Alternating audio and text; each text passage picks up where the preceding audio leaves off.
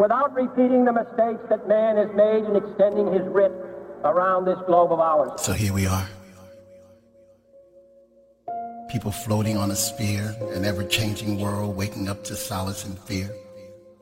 But it's hope that gets us out of our beds and into the day. We suffer through internal chatter, but still make our way down that never ending road, that promise of tomorrow. As we cry for the loss of souls, we celebrate every passing minute, whose value has increased tenfold, cherishing the little things that once went unnoticed, like a child playing or a dog barking, or a smile from a stranger.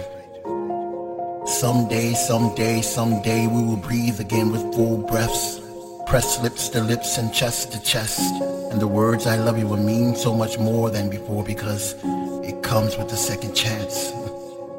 So here we are, under the same moon, dreaming of the time we could dance once again under the glitter of the stars, making room for new love and new hopes and new dreams. Time is our universal pill, and we all must take our dose in order to heal, in order to reconnect and redefine who we are and who we're willing to be. No despair in the world is stronger than the desire to live. So I say to you today, dream and dream big. Do not give up. Do not walk silent into the distant night. Follow the voices of hope and breathe, breathe, breathe deeper than you've ever breathed before because the future needs you and all your gifts. And know that once we emerge from this temporary slumber, waiting for you will be the trees that give earth its life. Waiting for you will be the flowers eager to show off this hue of the season. And all that was before shall be once again.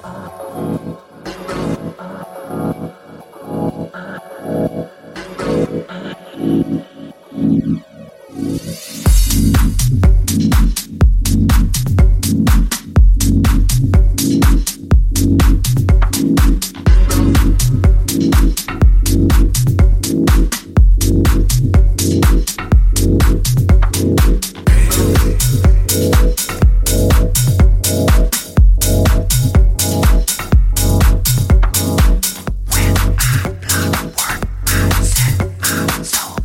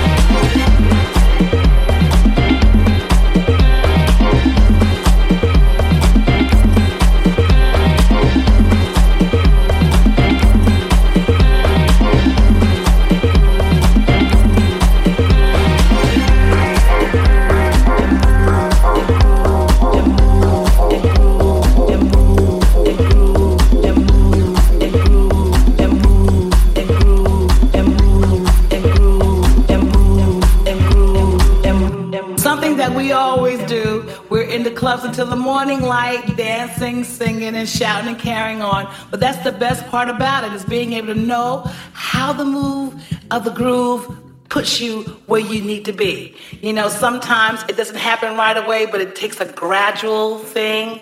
Like at one o'clock it doesn't happen, but at five o'clock you've lost your mind. You know what I'm saying? So the best part about this is being able to talk about how it feels, because that's what the song is about. It's about how the feeling can get to you and make you groove and move and move and groove to the beat, to the beat, to the beat. You know what I'm saying? The beat, to the beat. You know what I'm saying? The beat, to the beat.